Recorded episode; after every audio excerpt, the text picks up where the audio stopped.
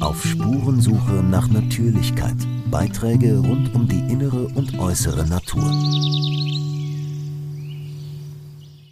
Willi Maurer ist heute hier zu Gast ähm, im wunderschönen Pulo, weit angereist aus der Schweiz.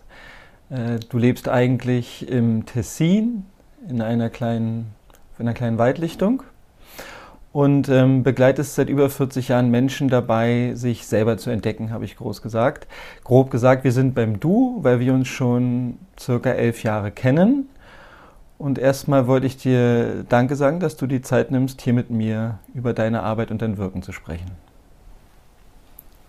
Ja, ich freue mich natürlich, mit dir ein Interview zu machen und äh, bin gespannt, was da rauskommt. Ich will mit dir über deine Arbeit sprechen und welche Wirkung sie erzielen kann oder macht und was das auch gesamtgesellschaftlich bedeutet. Und dafür ist vielleicht gut für die Leute, die dich und deine Arbeit noch nicht kennen, dass du umreißt, ähm, was diese Gefühls- und Körperarbeit, die, die, du entwickelt hast und seit über 40 Jahren mit Menschen zusammen machst oder sie damit begleitest, wie würdest du die beschreiben für jemanden, der sie nicht kennt, die Arbeit?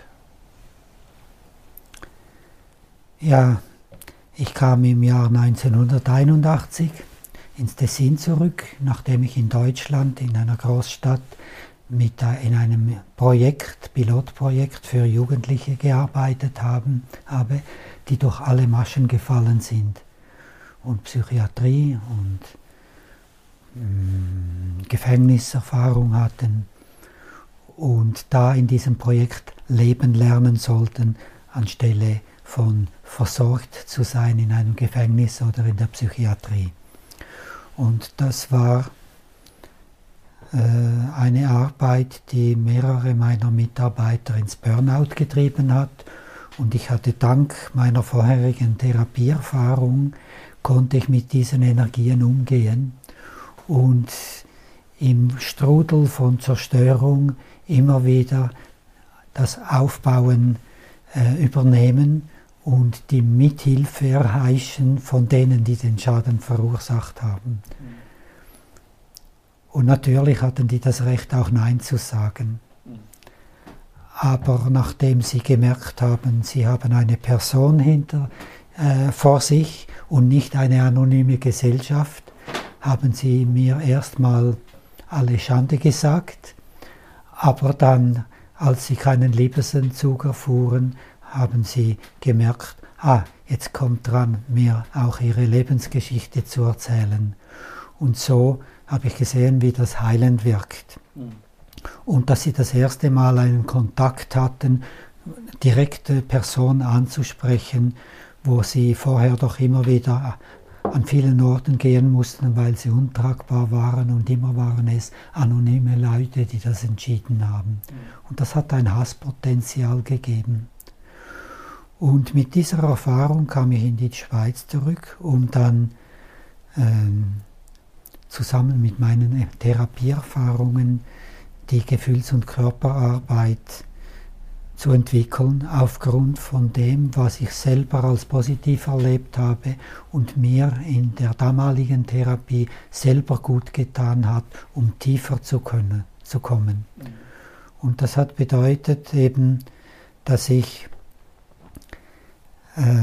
meine Arbeit sich so gestaltet, dass ich einen geschützten Raum, einen wertungsfreien Raum zur Verfügung stelle, der gepolstert ist, wo es also möglich ist, auch körperlich Gewalt auszuführen nach bestimmten Regeln, wo niemand verletzt wird, und das aber in Eigenverantwortung.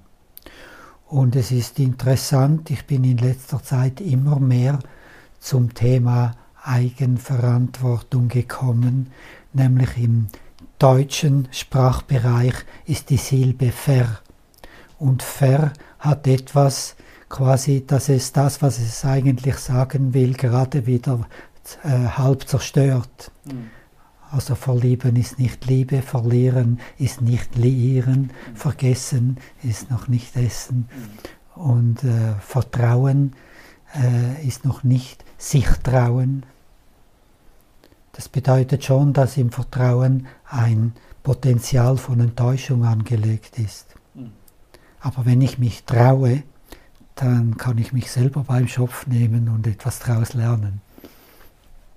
Ja, und in diesem Raum, wo diese Gefühle ausgedrückt werden können, in der begleiteten Situation, also die Person, die äh, soll die Verantwortung übernehmen. Und da kommt uns der italienische und der englische Sprachbereich in wertvoller Weise zu Hilfe, nämlich Responsibility ist im Grunde die Fähigkeit zu antworten im Dienste meiner Bedürfnisse. Mhm. Und das haben in unserer Gesellschaft ganz viele Menschen verlernt, gerade nach der Geburt, wenn ihr weinen, dass ein Bedürfnis ausdrückte, nicht erhört oder sogar bestraft wurde. Mhm. Und mit diesem Trauma leben viele und auch ich lange Zeit habe verlernt, das wirkliche Bedürfnisse zu benennen, sondern das Bedürfnis nach Umarmung, wie es das Kind gewünscht hätte, geht dann über, ich brauche Milch und dann geht die Liebe übers Essen. Jetzt muss ich dich ganz kurz noch zu einer Pause äh, einladen, weil wir, da kommen wir gleich hin. Aber deine Arbeit ist sozusagen ein, ein Raum, in dem Leute mit Eigenverantwortung mm, Gefühle ausdrücken dürfen und dabei, was passiert dann dabei, wenn sie anfangen, ihre Gefühle auszudrücken oder Impulsen zu folgen? Das ist nach unseren Regeln nur in einer begleiteten Form von den äh, Begleitern in Gefühls- und Körperarbeit möglich. Und aber um diese Arbeit, diese Begleitung zu haben, muss die Person erst einen Art Vertrag oder eine Abmachung mit mir treffen. Und wenn dann kommt, Willi, hast du Lust, mich zu begleiten, dann deutet das schon darauf hin, dass da etwas im Busch ist, nämlich einen Teil der Verantwortung an mich zu delegieren. Und ich bin nicht bereit, diesen Teil zu übernehmen, weil das oft eine aus der frühen Kindheit stammende Gewohnheit ist, äh, auf diese Art einen Wunsch auszudrucken und die Verantwortung zu delegieren, das eben aus dem Verlust dieser Fähigkeit zu antworten entsteht. Und dann ist ein wie soll ich sagen, ein Delegieren an den Begleiter, äh, dass er wissen soll, wo, er durch, wo es durchgeht. Mhm. Aber ich habe kein Rezept, ich schläge mit leeren Händen da und weiß auch noch nicht, ob es mir Lust macht, jemanden zu begleiten. Von daher sage ich, ich weiß es nicht. Mhm. Aber dann äh, ist es erstmal eine Frustration, die Verantwortung zu übernehmen, in der Form zum Beispiel, ich möchte ein Problem anschauen und Willi, bist du bereit, mich zu begleiten? Und damit wird auch Rücksicht genommen, ob ich bereit bin und auch die, das Risiko einzugehen, ein Ja oder ein Nein zu erhalten. Und das schauen ganz viele Menschen, die haben wahnsinnig Schwierigkeiten, so direkt zu sprechen, weil sie eben schlechte Erfahrungen gemacht haben, dass dann das abgelehnt wird. Aber wenn diese Gestalt dieser Abmachung funktioniert, dann entscheidet die Person ausgehend von ihrem Gefühl oder ihrer Motivation hergekommen zu sein, äh, was sie anschauen möchte mhm. oder wie sie sich gerade fühlt und dann begleite ich diesen Wunsch auf in bester Weise gemäß von meinen vielen vergangenen Erfahrungen. Ja.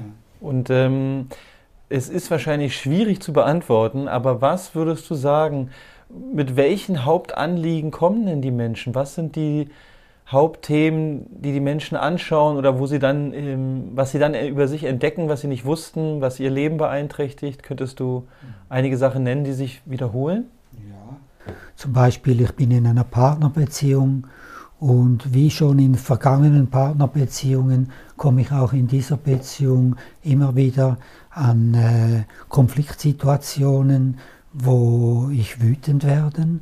oder wo ich den Partner beschuldige, du verletzt mich.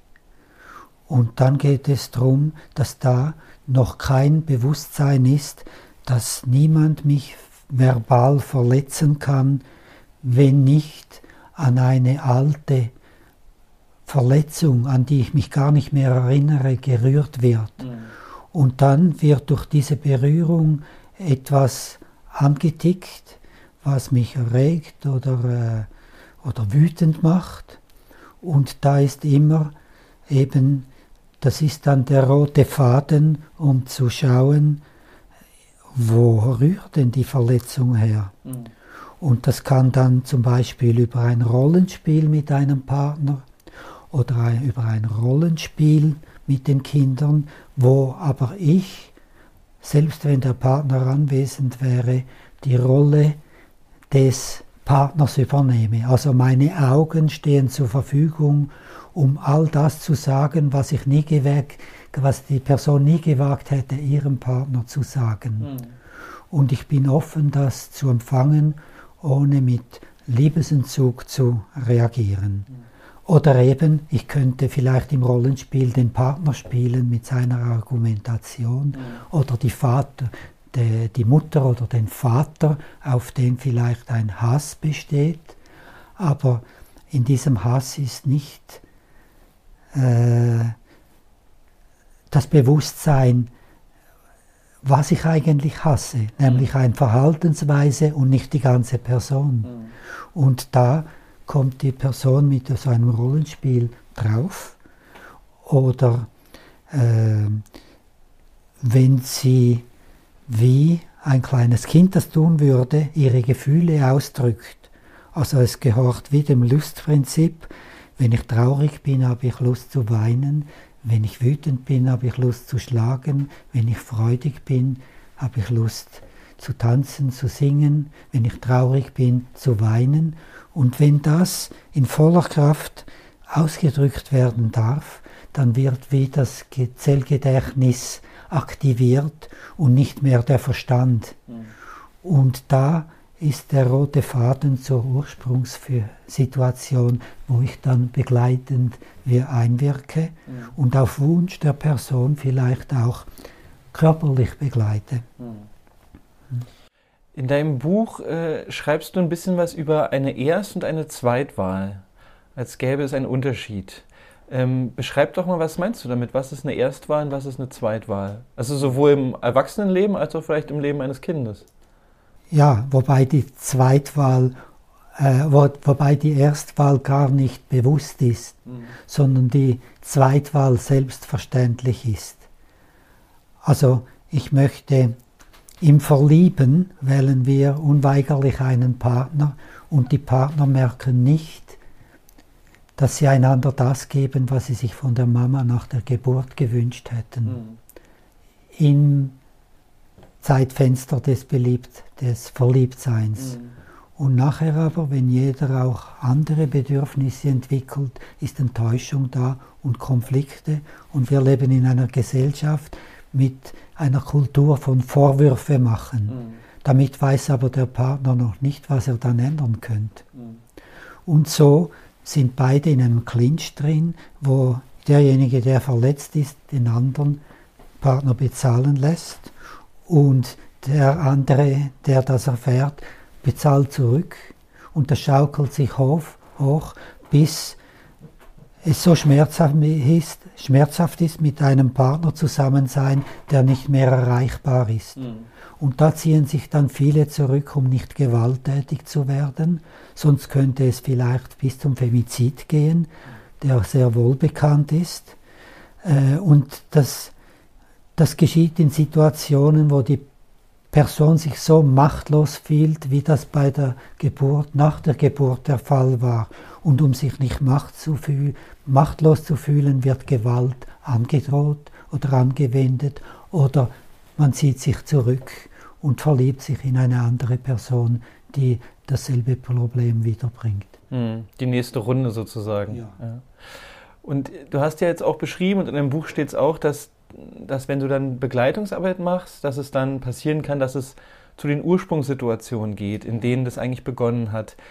Grob gesagt, welche Gefühle treten da zutage, die den Menschen sozusagen, bevor sie mit dir arbeiten, nicht bewusst sind?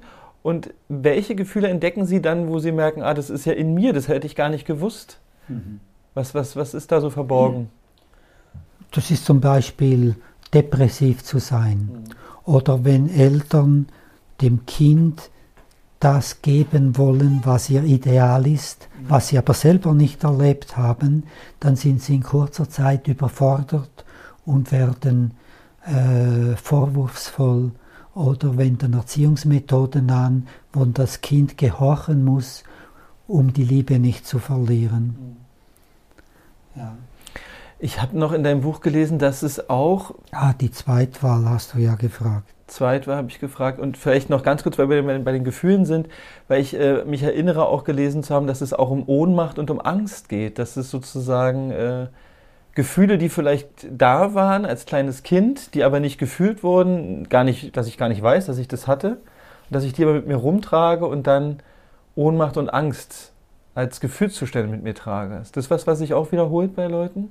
Ja, natürlich. Also wenn zum Beispiel durch manipulative, manipulative Berichterstattung in den Medien oder äh, ähm, ein Sündenbock äh, kreiert wird, wie zum Beispiel äh, Saddam Hussein ne, nimmt Babys aus dem Brutkasten und lässt sie elendig, elendiglich ver, ähm, äh, verrecken. verrecken mhm. ja.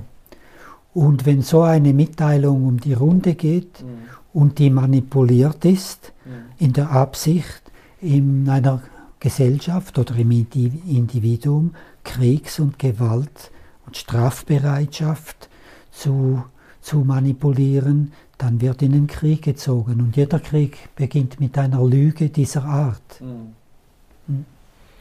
Das will ich dann gleich auch nochmal erfragen. Und jetzt gehen wir nochmal zurück zur Zweitwahl und zur Erstwahl. Was sind so klassische Beispiele für Erst- und Zweitwahl?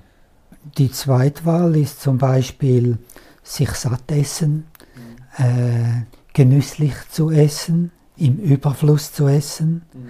im Überflusskonsum, weil das alles dient, um eine, ein von einer Verletzung in frühester Kindheit hergerührtes emotionales Loch zu, zu füllen mhm. und ist aber, wenn es gefüllt ist, immer ungenügend und schon kommt wieder das nächste Bedürfnis, um das zu stillen. Mhm.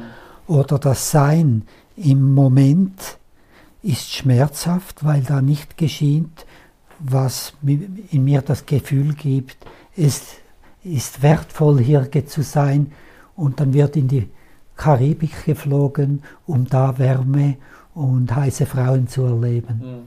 Mhm. Ja. Also würdest du sagen, dass die Konsumgesellschaft, die wir haben, dass die vielleicht zu einem großen Teil eine Zweitwahl ist, weil, es, äh, weil ich mich nicht so wertvoll und zufrieden fühle, wie ich jetzt gerade hier bin, sondern ich muss was konsumieren, es muss was Neues passieren, ich muss mehr haben, damit ich zufriedener bin? So? Ja, genau so. Ja.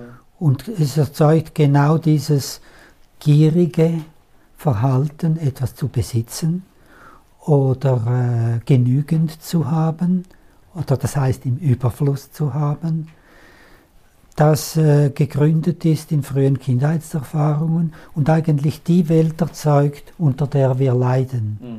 Und wir kommen da nur raus, indem wir zum Beispiel die, die Art, wie ein Kind auf der Welt empfangen wird, äh, neu denken und fühlen, mhm. um dann praktisch Generationen heranwachsen zu lassen, die nicht mehr dieses Potenzial an Aggression und Zerstörung und Selbstzerstörung haben. Mhm. Und es gibt solche Völker, mhm. die wir aber als primitiv betrachten, leider, aber die uns Vorbild sein könnten. Selbst die Affen und Gorillas und Orang-Utans könnten uns ein Vorbild sein. Mhm. Und das ist furchtbar, weil dann gibt es Gelehrte, Professoren, die sagen, aber wir sind doch keine Tiere. Mhm. Oder keine primitive Menschen. Mhm. Ja. Dazu kommen wir noch zu einer besseren Geburtskultur. Ja. Ähm, mich interessiert immer so ein bisschen der gesellschaftliche Aspekt. Also du arbeitest ja mit vielen Individuen oder Gruppen oder Paaren und das sind dann ganz eigene Geschichten und die gilt es zu entdecken. Und dann stelle ich mir natürlich auch die Frage, ähm, in dem Bewusstsein, ja, eine Menge von Menschen laufen mit abgespaltenen Gefühlen, vielleicht Ohnmacht, Angst, Leere mit sich rum, die sie erlebt haben, von denen wissen sie vielleicht auch gar nichts. Ähm, und es ist auch jetzt nicht als Mangel gemeint, es ist einfach ein Zustand unserer Gesellschaft. Und was würdest du sagen, wenn es davon viel gibt in einer Gesellschaft, welchen Einfluss hat das denn auf das gemeinschaftliche Zusammenleben jetzt in der Demokratie oder äh, im aktuellen Leben? Wie wirkt sich denn dieser unbekannte abgespaltene Teil auf unser Zusammenleben aus? Ja, vieles hat dann auf ähm, Kontrolle basiert. Mhm. Ich möchte andere kontrollieren, damit sie nicht, mir, mir nicht gefährlich werden. Mhm. Oder auch äh, etwas androhen, damit sie mir nicht gefährlich werden. Mhm. Und ja, äh, das ist dann auch ein misstrauisches Verhalten. Mhm. Die Jane Lidloff beschreibt zum Beispiel einen Stamm, wo es keine Eifersucht und keine, keine Angst vor Diebstahl gibt. Mhm.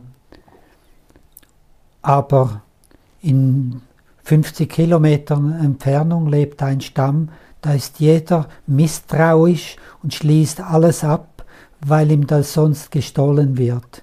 Und wir kommen so nahe beieinander, diese zwei Strukturen zustande. Mhm. Ja, und das hat offensichtlich mit, auch mit der Angst der Eltern zu tun oder den, die, mit Eltern, die es gut meinen wollen mit dem Kind, damit es ihm mal besser geht als ihnen selbst. Und dass sie dann das Kind in Bedrängnis bringen, zum Beispiel Angst äh, nicht genügend zu sein. Also auch schon ein Lob, das vermeintlich positiv sein soll, ist eigentlich schon eine Botschaft, dass es auch das Gegenteil gibt. Mhm. Und das Kind äh, spürt das, aber viele Eltern merken das nicht. Mhm. Da, wo eigentlich Mitfreude gebracht, ge, ge, dienlich wäre, um dem Kind zu zeigen, ah, schön, ich fühle mich da rein und aber nicht es zu loben für eine Leistung. Mm, und dann entsteht sozusagen eine Gesellschaft, in der Leute sich nicht selber einfach Selbstwert haben, sondern die brauchen dann das Lob anderer Leute, nicht nur als Kind, sondern auch als Erwachsene. Genau. Und damit äh, erfüllen sie sich nicht selber, entfalten sich nicht selber, sondern sind eigentlich auf der Suche nach Anerkennung immer noch. Genau. Hm. Und da werden sie auch erpressbar. Hm. Ja. Und, oder sie delegieren das, was sie selber fähig wären, an einen Partner, der scheinbar stark ist, mhm. oder äh, an eine Koryphäe, Arzt oder Professoren, mhm. die kompetent erscheinen. Mhm. Und manchmal beißt sich die Katze in den Schwanz, wenn Eltern oder Frauen äh, natürlich gebären könnten, sich dann in die Hände von einer Person, die glaubt zu wissen, was gut wäre für die Frau begeben mhm. und dann eine Geburt stattfindet, wie sie die Frau nicht erträumt hat. Mhm. Ja.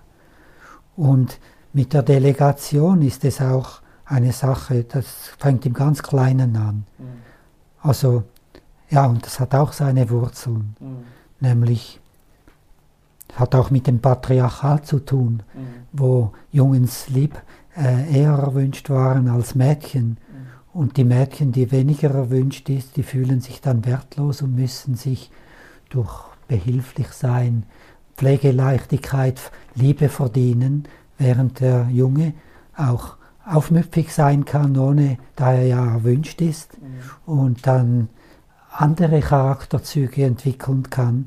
Und wenn dann ein, eine Frau und ein Mann, die diese, diese extreme Tendenzen in sich haben oder nicht mal extrem, ja. aber das hat eine Auswirkung, dass sie dann anfänglich sich wie gut versorgt glauben in dieser Beziehung. Aber irgendwann ist es nicht die Aufgabe eines Partners, das zu erfüllen, was der andere braucht. Aber der Mann ist dann leicht in der Situation, wo so klar ist, dass die Frau ein Problem hat, dass, und er so überzeugt ist, er hat gar kein Problem. Wenn es, es wäre alles gut, wenn die Frau nicht das Problem hätte. Ja. Mhm. Und da werden dann, wenn Paare kommen, wird diese Komplementarität in tiefste Tiefen erforscht. Mhm. Ich finde ja den Aspekt total wichtig, ähm, wie du sagst, dass dass ich die Verantwortung für das, was mir gut tun würde, abgebe und denke, andere wüssten besser, was für mich richtig ist. Mhm. Wir leben ja in einer Kultur, wo es eigentlich Standard ist, dass das so ist. Also es fällt ja gar nicht auf, ja. sozusagen, dass andere wissen, was ich zu tun, zu essen, wohin ich zu fahren hätte, was ich gegen irgendeine Krankheit machen sollte. Das ist ja ein ganz normales Standardprogramm. Ja. Und, und wie, wie, wie sieht es jetzt aus für dich? Was, was hilft den Leuten und Menschen, äh, die Stärke zu finden, erstmal bei sich zu spüren, was glaube ich denn, was mir gut tut? Ja, das ist eine schwierige Sache, mhm. weil das, äh, das wissen viele nicht. Oder sie sagen dann irgendetwas, Spaziergang, Weihnachtsfest mhm. und solche Dinge. Aber das, was wirklich gut tut und wo sich eine Person das ganze Leben danach sehnt, das kommt eben in gewissen therapeutischen Arbeiten oder in meiner Gefühls- und Körperarbeit kommt das, äh, kommt das zum Vorschein mhm. und ist dann oft verbunden mit einem ganz starken Weinen, wenn die Person spürt, das habe ich mir das ganze Leben lang gewünscht und von meinem Partner. Aber ein Partner ist nicht die Person, nicht äh, die richtige Person, um das zu geben, weil es wäre eine Überforderung. Er würde zum Beispiel der Partnerin oder dem Partnerin das geben, was sie selber vielleicht nicht bekommen haben. Ja. Und das führt zu einer Überforderung in einer Beziehung. Also wenn der Partner die Geborgenheit und Nähe geben soll, die eigentlich ich von meinen Eltern gerne gehabt hätte, dann schafft es der Partner nicht. Nein, ja. er ist immer ungenügend. Ja. Und das ist auch eine Frustration, mhm. die das dann dazu führen kann, äh, dass, äh, dass die Beziehung so äh, belastbar wird, dass ein Partner oder eine Partnerin es vorzieht zu gehen. Mhm. Dabei gehen sie genau in dem Moment, wo so viel Verzweiflung angerührt wäre und sie nicht Hilfe suchen, um das aufzuarbeiten, wählen sie eben wieder einen Partner, mhm. der ihnen dasselbe Problem bringen wird. Um sich erstmal neu zu verlieben. Ja. Und das ist aber etwas Wertvolles, mhm. weil nur durch ein Du können wir so stark verletzt, uns so stark verletzt fühlen, wie das nötig ist, um quasi an den Rand der Verzweiflung zu kommen und dann die Bereitschaft haben, hinzuschauen. Hm. Ich denke immer noch bei dem, was du erzählst, auch bei diesem Verantwortung abgeben an sowas, an so eine infantile Gesellschaft, also eine Gesellschaft, wo die Erwachsenen vielleicht sich eher wie kleine Kinder verhalten und dann beim Staat, bei Politikern, bei Professoren, bei Doktoren eigentlich die Eltern projiziert hinstellen, um zu sagen, äh, ich bin klein, ich weiß es nicht, ähm, bitte sag mir, was richtig ist. Ist es nicht so eine Dynamik, die da steht? Ja, natürlich. Oder sie müssen das nicht mal sagen. Die sind schon überzeugt, wenn sie das Lächeln eines Politikers sehen von der Litfaßsäule. Ja, das ist der Typ, der für mich einsetzt, sich für mich einsetzen wird. Nicht der Linke oder der Grüne. Mhm. Mhm. Der wird mir meine, meine Lebenspläne vermasseln. Mhm. Von Erfolg haben, Karriere machen und so weiter. Ähm, ich habe dann immer so die Idee, dass, wie du es jetzt beschreibst, wenn Leute sozusagen starke Prägungen mit sich nehmen, man könnte sagen traumatisiert sind, ist ein großer Begriff, sind sie ja aber an sich auch besser beherrschbar. Äh, und gibt es daher nicht wenig Lobby dafür, ähm, weil die, die an der Macht sind oder die gerne Leute haben, denen sie sagen können, was richtig ist, die haben noch kein Interesse daran, dass plötzlich ganz viele Leute aufwachen und sagen, ja, danke für deinen Vorschlag, ich habe was eigenes vor. Ja, natürlich. Ich denke, das ist bei diesen äh, Doktoren, die Strategien erarbeiten und psychologisch gesund sind, könnte das Bewusstsein aber nicht so tief, wie ich Einblick hatte in Lebensgeschichten. Mhm. Aber vorerst ist es wirksam, mhm. nämlich den, den, den Leuten Existenzangst zu, zu machen und das dann getrieben von dieser Angst entstehen dann Probleme oder Wünsche, die dann die Machtpolitiker und die Lobby zusammen äh, beackern. Mhm. Mhm. Und es gibt jetzt Leute, die würden dir vorhalten, habe ich auch schon gehört, es bringt doch überhaupt nichts, sich da im Alten und Unbewussten zu erforschen und da in die Tiefe zu gehen. Wir müssen äh, die Politik ändern, wir müssen da die Strukturen ändern, wir müssen nach vorne schauen. Ähm, was entgegen ist zu dieser Kritik? Ja, ich habe in einer Wohngemeinschaft mit Pflegekindern gelebt, einige Jahre, und die Hauptverantwortlichen, die die Erziehungskompetenz hatten, die waren sehr engagiert im Sozialen, die wollten die sozialen Bedingungen ändern und sich da einsetzen.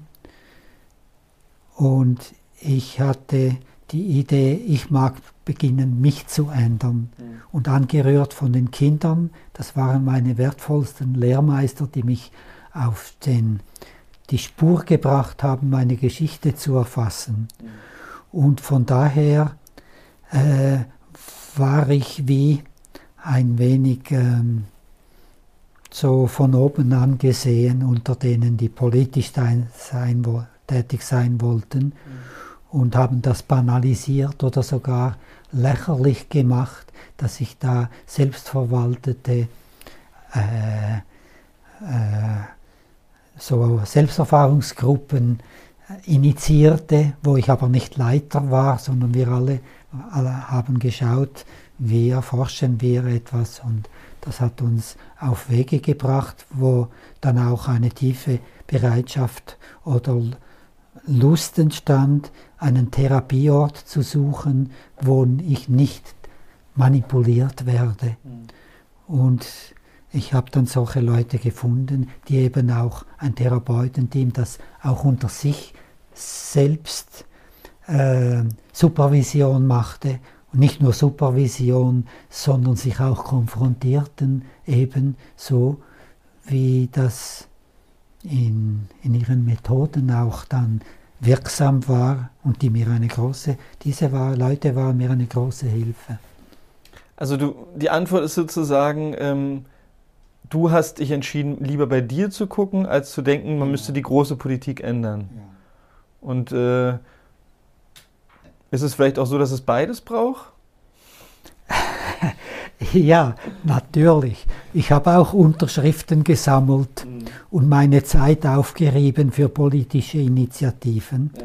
Und ich habe die Erfahrung gemacht, solange die Menschen die Leute wählen, die uns von den Litfachsäulen oder von der Reklame, die das Geld haben, Reklame zu machen, solange diese gewählten Politiker in der Übermacht sind im Parlament, kommt die Initiative, die für alle wertvoll wäre, kommt wie in einen Schredder rein. Mhm. Und da hatte ich die Entscheidung getroffen, nö, da mag ich meine Energie nicht mehr einsetzen, sondern ins Bewusstsein Arbeit oder Arbeit für werdende Eltern, wie sie ihre Kinder auf die Welt bringen, mhm. dass da wie ein Tropfen auf einen heißen Stein ist, aber dieser Tropfen, der breitet sich ganz langsam aus. Und ich weiß auch nicht, ob es das Gelbe vom Ei ist, weil die werden ja dann irgendwo nicht gemocht. Mhm. Leute, die nicht konsumieren und die Wirtschaft ankurbeln oder die kein tolles Auto brauchen, sondern mit dem Fahrrad gehen und da einen Lebensinhalt verdienen, wo sie auch in ihrem eigenen Leben äh, so viel Schönheit und Wertvolles finden, dass sie nicht in die Karibik gehen müssen. Ja. Und das ist aber von gewissen Kreisen, die die Gesellschaft am Bruttosozialeinkommen messen und nicht am Glücksgefühl Bruttosozialprodukt, dass das eben dann, die müssen eine gewisse Durchstrecke überwinden, diejenigen, die da aussteigen. Und das Glücksbruttosozialprodukt an erster Stelle nehmen. Ähm, Albert Einstein hat mal Sigmund Freund eine Frage gestellt in einem Briefwechsel. Und die Frage stelle ich dir jetzt auch mal. Mal gucken, was du, was du antworten würdest. Albert Einstein hat 1932 mal Sigmund Freud Folgendes gefragt. Gibt es eine Möglichkeit, die psychische Entwicklung des Menschen so zu leiten, dass sie den Psychosen des Hassens und Vernichtens gegenüber widerstandsfähiger werden? Was hättest du ihm zurückgeschrieben? Ja, es gilt sensibel zu werden zu diesen schlummernden Fähigkeiten, die ein Zerstörungspotenzial haben, aber wenn sie in einem geschützten Raum, wie ich ihn biete, ausagiert werden mit voller Kraft, dass das keinen Schaden anrichtet. Sondern die Person zum, zum Bewusstsein bringt, wem oder welcher Situation ihr Hass gilt. Das aber dauernd getriggert wird in unserer Gesellschaft. Und aber da kommt die Person eben also es gibt Personen, die zu mir kommen, die zwölf Jahre Psychoanalyse haben und alles über sich wissen, mhm. auch alles, was es zu erforschen gilt. Aber es gibt einen Unterschied zwischen Wissen, angelerntem Wissen und Begreifen. Mhm. Und wie das Wort es schon sagt, hängt es mit einer körperlichen Erfahrung zusammen, dass das ein ganz anderes Begreifen ist, als es zu verstehen. Mhm. Und deshalb ist in meiner Arbeit, äh, kommt die Person durch die Art, dass ich sie nicht manipuliere und dass sie ihren Gefühlen nachgeht, diese ausdrückt und dass das dann geht, dass ähm, das ähm, Zellgedächtnis aktiviert und jede Zelle weiß um unsere Geschichte und wenn die angerührt wird, die Ursprungssituation, dann entwickeln die Zellen auch Symptome, die sehr schmerzlich sein können. Mhm. Und da ist eine große Angst davor, dass ja viele, auch Therapeuten, das nicht ertragen, wenn jemand herzergreifend weint und scheinbar endlos weint. Aber dieses Weinen führt die Person genau dazu, was dann dahinter kommt. Und hinter dem Weinen kommt dann, hinter dem depressiven Weinen kommt dann oft eine mörderische Wut. Hm. Und wenn die ausgedrückt wird, dann wird auch klarer, auf was die Wut sich richtet. Nämlich zum Beispiel äh, als Kind ins Kinderzimmer gelegt worden zu sein und dann für lange Zeit die Mutter vielleicht mit einem Geschwister oder dem Vater durch eine Scheibe in weiter Entfernung sieht, aber die Mutter darf das Zimmer nicht betreten. Und das hinterlässt im Kind ein Resignationspotenzial, aber erst vor die Resignation kommt, ist die Wut über nicht gehört und verstanden werden. Und dass die Mutter doch könnte, aber warum kommt sie denn nicht? ja, der Arzt hat ihr wahrscheinlich empfohlen, das Kind braucht jetzt Ruhe und Schreien gibt gute Lungen und die Mutter hat auch äh, Erholung nötig. Und das alles führt dazu, dass ganz wertvolle, ein ganz wertvolles nach Zeitfenster nach der Geburt nicht das stattfindet, was uns unsere äh, psychobiologische Erfahrung wäre, damit die Spezie überhaupt überlebt. Hm. Das ist ja auch eins deiner Hauptthemen, dass du sagst, kurz nach der Geburt gibt es ein Zeitfenster, wo das Kind, was auf die Welt kommt, die Erwartung hat, dass es in den Arm genommen und ans Herz genommen und geborgen ist und bei der Mama ist oder bei jener Person, die liebevoll ihm zugewandt ist, oder? Ja. ja.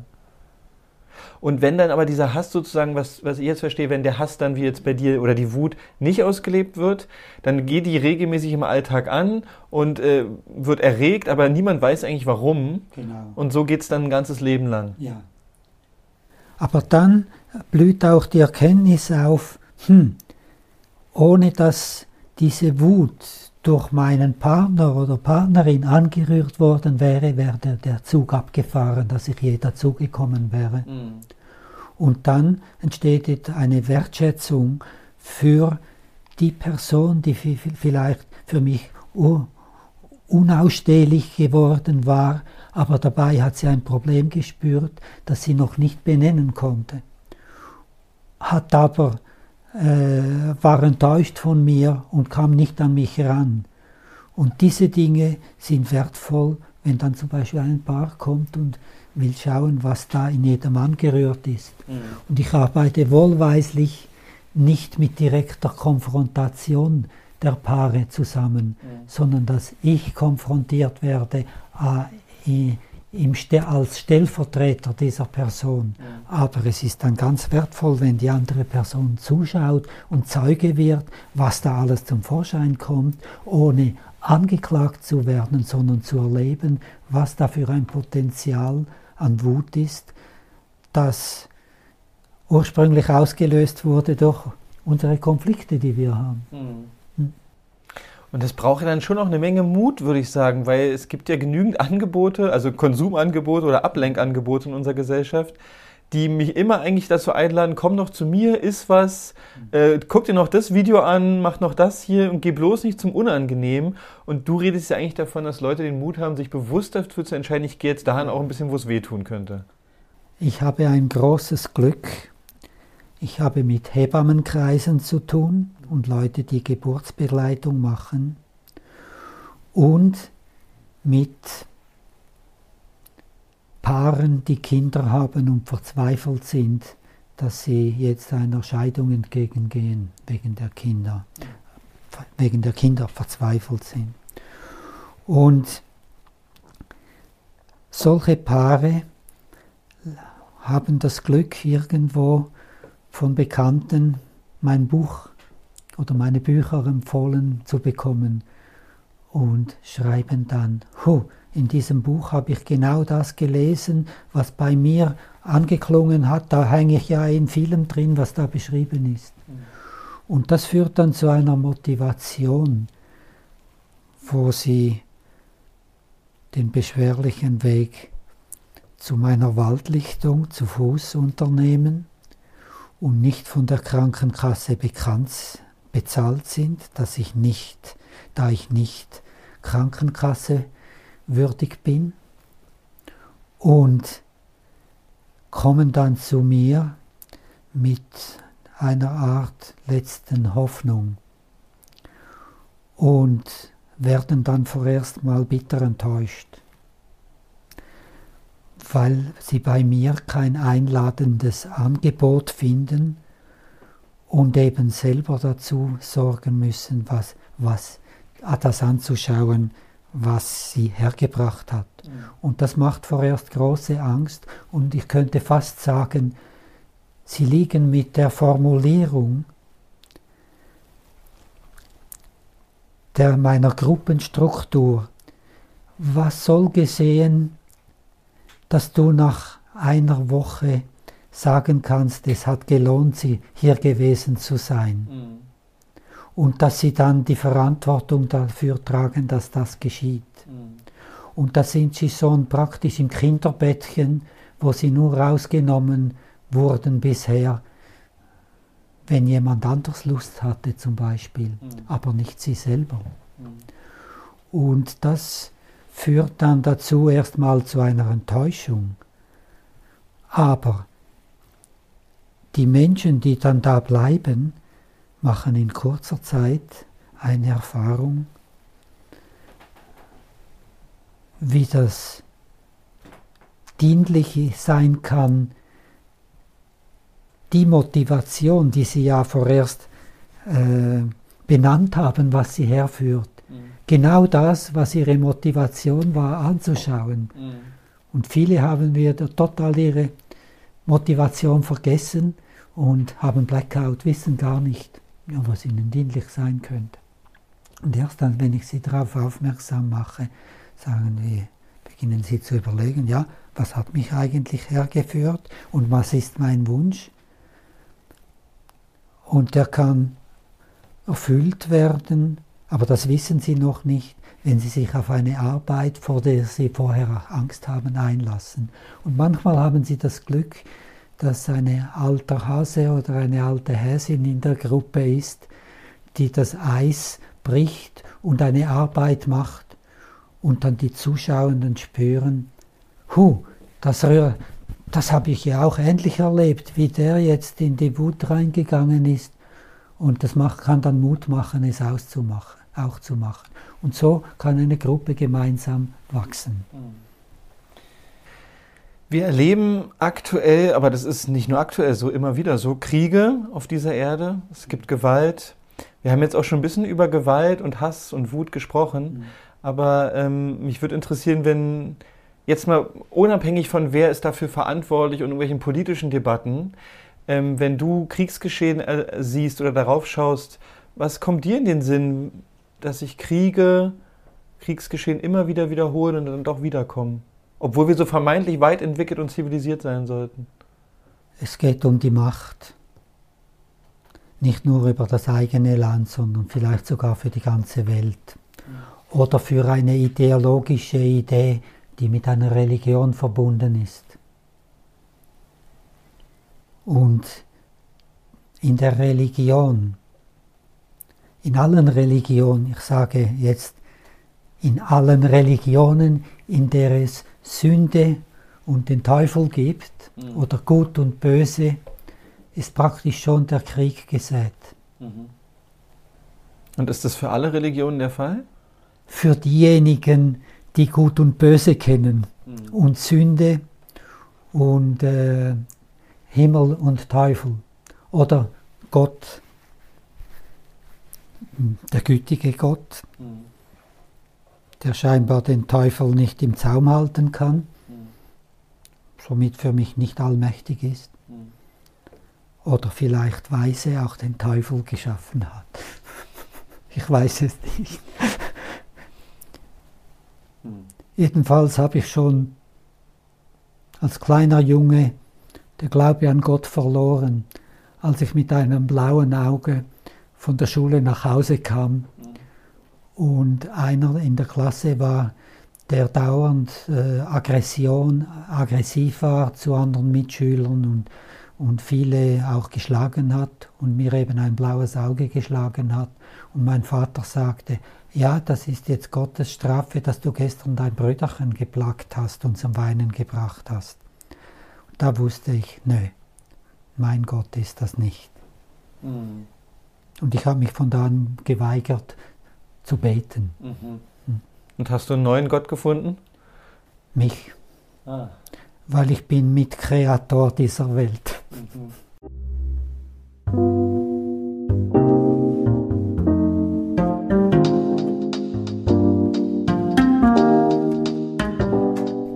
Also du bist auch ein Schöpfer.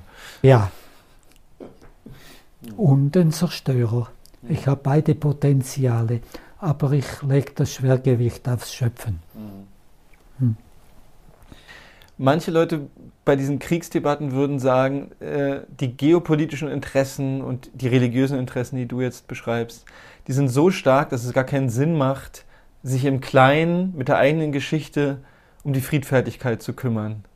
Weil es gibt dann eh wieder Krieg, weil es die anderen entscheiden. Ja. Aber vor allem auch, dass in den, in den Kriegen Taten begangen werden, furchtbare Taten, wo das Individuum, das diese Taten verübt, gar nicht mehr merkt, welchen Anteil es an Individu als Individuum hat und mit dem eigenen Hasspotenzial, das natürlich geschürt wurde. Mhm. Oder eben, dass ein Befehl da war und Todesstrafe im Kriegsfall winkte, wenn die Person nicht in den Krieg zieht mhm. und sich weigert, dem Feind gegenüberzutreten. Da kommt dann zum Zuge, dass die Angst vor Strafe größer sein muss als die Angst vom im Krieg getötet zu werden. Hm. Würdest du denn annehmen, dass wenn Leute Gefühls- und Körperarbeit machen und ihren eigenen Hass aufarbeiten, dass die schwerer, sich schwerer damit tun, irgendwelche Befehle auszuführen, wo sie Menschen umbringen oder ihnen Gewalt anwenden müssen? Oder sollen? Die wären wahrscheinlich eher bereit, ins Gefängnis zu gehen. Anstatt Krieg weiterzuführen. Oder eben wenn sie ihn beginnen würden, mhm. dann riskieren sie auch die Todesstrafe, wenn sie sich weigern. Mhm. Aber schon im Vornherein äh, kundzutun, ich will keiner Organisation angehören, die äh, in den Kriegs, Krieg zieht oder, oder dass ich eine Waffe fasse mhm. oder eine Uniform trage. Mhm. Jetzt begleitest du schon so lange Menschen. Wir haben jetzt darüber gesprochen, was die so mitbringen, was äh, ihnen vielleicht auch nicht gut tut. Mhm. Aber du hast sicherlich auch viele Einblicke darin, dass Leute den Mut haben, doch hinzuschauen mhm. und dann wiederum sich Veränderung auftut. Was kannst du da beobachten? Was ist denn, wenn Leute sich dann über ein paar Jahre sich ihrer eigenen Geschichte widmen? Was passiert mit denen? Ja, oft das Letzte, was sie dann noch versuchen, ist Frieden mit den Eltern zu finden. Mhm. Wo sie ja weggezogen sind in der Wut und dann ihr eigenes Leben noch wirklich verwirklichen wollten und eingeholt wurden von Mustern, denen sie vorher geflüchtet sind. Und mit den Eltern ist es manchmal eine vertrackte Sache. Also ich habe zum Beispiel meine Eltern immer mehr gehasst. Und meine Eltern haben sich als glückliche Familie dargestellt und ich habe immer gewusst, nö, da stimmt was nicht. Und ich habe die Mutter gesehen, dass als kleiner Junge, wenn der Papa ihr ein Küsschen auf die Wange geht, gibt und zur Arbeit geht, geht sie schnurstracks ins Kinderzimmer, um sich, äh, ins Badzimmer, um sich das Gesicht zu waschen. Hab später ihren Ekel übernommen, da wo ein Apfel, nie in einen Apfel beißende, wo jemand anders reingebissen hat, selbst wenn es Mutter oder Vater ist oder Bruder ist, nie aus einer Flasche trinken, nie aus einer Tasse trinken, äh, nie eine Gabel, Löffel in die Hand nehmen und in den Mund schieben, die der schon Vater oder Mutter in der Hand gehabt hat. Und mit dieser Prägung bin ich aufgewachsen. Und ich hatte einen fünf Jahre jüngeren Bruder. Und wenn der Vater nach Hause kam, und ich hatte Freude, dass der, auf, dass der kommt und ich ein Spielkameradchen hatte, aber er hat oft geweint, weil, weil meine Spiele nicht seinem Alter entsprachen. Und dann kam der Vater nach Hause, frustriert von der Arbeit, vom, vom ähm, Mobbing, das er da erlebte durch seinen Chef. Und die erste Frage war, war der Willi brav? Und die Mama hat gesagt, nein, er hat wieder sein Brüderchen zum Weinen gebracht. Und dann bekam ich Schläge. Und irgendwann war ich so, äh, hatte ich den Eindruck, jetzt ist wirklich Schluss. Und als ich in den, den Salon, in die Stube getreten bin und mich alleine glaubte, habe ich so vor mich hingeschießt. Dieser Schweinehund. Ja, und das hat er gehört, ist reingekommen, hat mich nochmals verprügelt und da war das Fass voll. Jeder Schweizer, der Militär leistet, hat sein Sturmgewehr oder früher seinen Karabiner zu Hause, oft im Kastenfuß des Elternschlafzimmers. Und ich habe mir diesen Karabiner geholt und wusste, in fünf Minuten kommen meine Eltern und sagen, aber der Vater hat es doch nicht so schlimm gemeint. Er will nur, dass du dein Brüderchen in Ruhe lässt. Und ich habe gesagt, mit dem Karabiner gezogener Hahn in Anschlag, ich möchte geliebt werden, sonst schieße ich. Und die Eltern sind aus allen Wolken gefallen, haben gesagt, aber wir lieben dich doch, du hast ein eigenes Bett, du hast zu essen, du hast ein Fahrrad, dein Papa geht zur Arbeit, damit wir uns das, damit wir das alles haben. Und viele Kinder auf der Welt haben das nicht. Das ist Ausdruck unserer Liebe. Und ich wusste nicht mehr, was sagen. Aber ich habe verhandelt und ich wusste nicht, was es gewesen wäre, wo ich mich geliebt fühle. Und ich habe verhandelt, um den, das Gewehr auf die Seite zu legen und nicht bestraft zu werden. Ja, und ich habe erst ah, Jahre später, im Alter von 30 Jahren, habe ich in einer Sitzung erlebt, diese Situation nochmals, und dass ich nicht gewusst habe, was ich gebraucht hätte damals. Aber ich hatte in den Therapiesitzungen, früheren Therapiesitzungen erlebt, was ich nach der Geburt gebraucht hätte nämlich in den Armen der Mama zu liegen und das war nicht möglich, dass sie am Sterben war, in Sterbensgefahr war und ich in ein Zimmer mit Eis an den Wänden gelegt wurde für zwei Stunden. Und in dieser Zeit habe ich verlernt, was eigentlich mein Wunsch, habe resigniert, was mein Wunsch gewesen wäre, nämlich in den Armen der Mama zu liegen.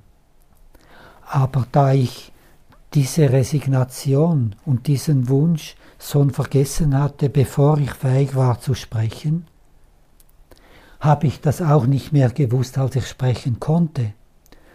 Und ich habe augenblicklich gemerkt, dass, dass ich, wenn ich mit drei Jahren es hätte sagen können, dann hätten mich meine Eltern herzhaft in die Arme genommen. Und ich habe gespürt, von daher, dass ich das nicht sagen konnte, habe ich ihnen angelästet, dass sie es nicht spüren, was ich brauche, um geliebt zu werden. Und habe sie dafür bestraft und provoziert, dass sie es nicht gemerkt haben. Und kam immer mehr in einen Hass drin, dass sie es nicht merken so dass ich bereit war, als mein Vater schwer verletzt ins Spital kam, zu wünschen, es wäre alle Probleme gelöst, wenn er sterben würde. Hm. Und ich wusste damals nicht, was mein Wunsch und mein Hass gewesen wäre. Erst als ich Therapie machte, habe ich das meinen Eltern sagen können und dass ich deshalb einen Hass hatte und provoziert habe. Und wir haben uns zurückgefunden, dass ich ihnen das sagen konnte und sie mir auch gesagt haben, ja, mein Vater hat gesagt, auch er hätte seinem Vater den Tod gewünscht. Und da waren wir uns so nahe, dass wir beide geweint haben und zur Liebe gefunden haben. Aber diese Dinge konnte ich ihnen erst im Alter von 30 Jahren sagen. Mhm nach den Therapieerfahrungen. Und da ist unser Leben aufgeblüht, das Familienleben.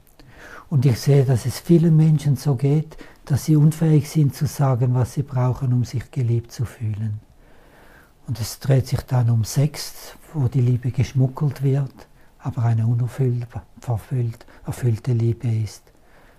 Und da sehe ich, welches Potenzial in Beziehungen lebt, wo etwas geschmuggelt wird, etwas Symbolisches geschmuggelt wird und nicht das wahre Bedürfnis. Ist immer ungenügend. Ja.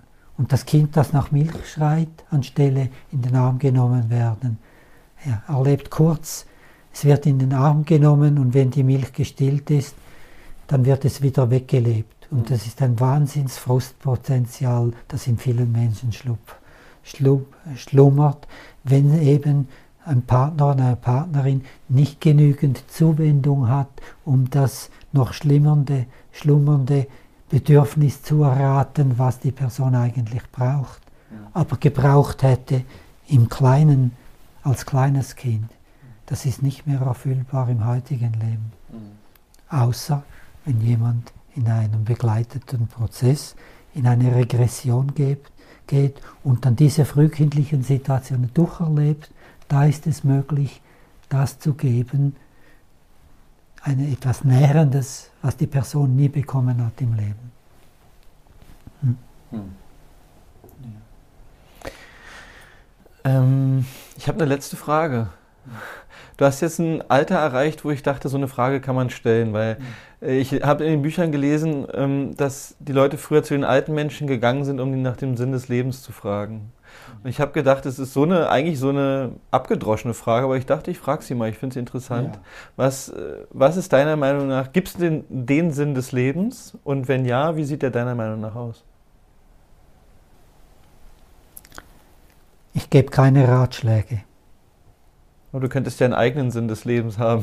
Das Einzige ist, wir können wieder darüber reden, wenn du mein Buch gelesen hast. Habe ich schon. Ja. Und dann hast du eine Ahnung, dich mit deiner eigenen Geschichte, Erforschung deiner eigenen Geschichte zu befassen und zu schauen, wo das möglich ist. Das ist für dich sinnvoll sozusagen. Ja. ja. Aber du hast nicht den Sinn des Lebens. Nein, aber da ist der Sinn des Lebens ist überhaupt schwer zu definieren heute. Der Sinn des Lebens ist, dass ich mir eine Umgebung erschaffe, wo ich Erfüllung finde mit kulturellem Leben, äh, äh, Gemüseanbau, äh, Aktivitäten, wo Leute dazukommen und sich aufblühen in einer kulturellen Aktivität. Das war zum Beispiel bei mir lange Zeit meditatives Trommeln oder dann Improvis Tonimprovisationen zu machen. da ist einer der schönsten Chöre in der Schweiz entstanden, wo ich aber nicht mehr Teil bin, weil ich keine Zeit hatte, um die nötigen Aufgaben, Hausaufgaben, um da noch dabei zu sein, zu erledigen. Aber das ist aus diesen ursprünglichen Aktivitäten etwas Kultur zu schaffen, dass ich nicht in die Stadt fahre, um da die Koryphäen auf dem Gebiet zu erleben, sondern dass ich mit meinen ganz einfachen Fähigkeiten und primitiven Fähigkeiten beginne, damit etwas zu machen mhm. und dann kann Großes entstehen. Mhm. Gibt es noch irgendwas, was in diesem Gespräch anklang, wo du dachtest, da, das war mir eigentlich noch wichtig und wir haben es übergangen oder es wäre noch gut zu sagen? Ja, Anklang hat bei mir gefunden, in Anklang an, äh, Anklam anzukommen und mit dir zusammen jetzt ein Wochenende zu begleiten. Mhm. mhm. Aber ja, das ist wie etwas Erfüllendes, Menschen zu sehen, die, die auf einem ähnlichen Weg unterwegs sind, wie ich das bin, und dass sich da wie strahlenartig das ausbreitet. Hm. Dann ähm, danke ich dir für das Gespräch. Danke dir für deine Fragen. Auf Spurensuche nach Natürlichkeit. Ein Blog von Bastian Barocker. Liebe Zuhörer, sollte Ihnen dieser Podcast wertvoll erscheinen, freue ich mich über Spenden. Nur mit finanzieller Unterstützung kann ich weiterhin Veröffentlichungen ermöglichen. Herzlichen Dank.